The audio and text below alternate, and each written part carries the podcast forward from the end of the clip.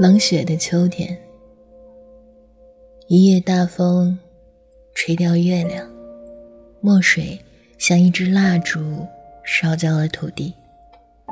幽暗的火，几乎不是火。田野漂浮在向下的阴沉里，向下，一只鸟陷入人心，它所承受的并不是收获，却是收获。显得触目。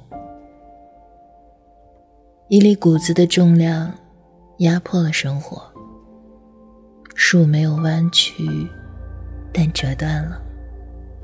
谁从墨水里哭泣着走来？不是悄悄的哭，而是放声痛哭。但这浩瀚的忧伤，并没有传开。